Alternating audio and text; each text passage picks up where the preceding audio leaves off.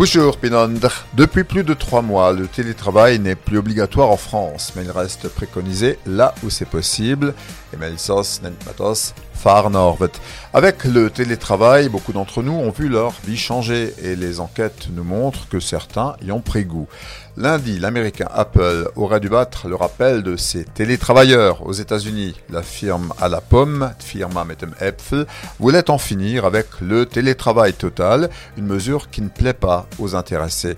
Dans le siège d'un directeur, Yann Goodfellow, qui a démissionné, plus de 3000 collaborateurs ont co-signé une lettre à leur employeur menaçant de démissionner. Eux aussi, signé Kendigung Iraira. Quand un ou plusieurs salariés s'en vont, ça va, mais quand ce sont des démissions massives, ça ne rigole plus. C'est Mossa Kendigung. Les protestataires estiment que revenir au bureau présente des risques pour la sécurité, la santé, le bien-être. Surtout, font-ils valoir que pendant le télétravail, les résultats d'Apple ont été au rendez-vous? Also was will En France, nous avons le pont de l'Ascension, Martuen Svoranan Farlengra, et le pont concerne également les écoliers.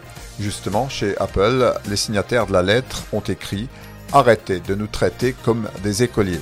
Sonst geht's noch auf der Äpfel.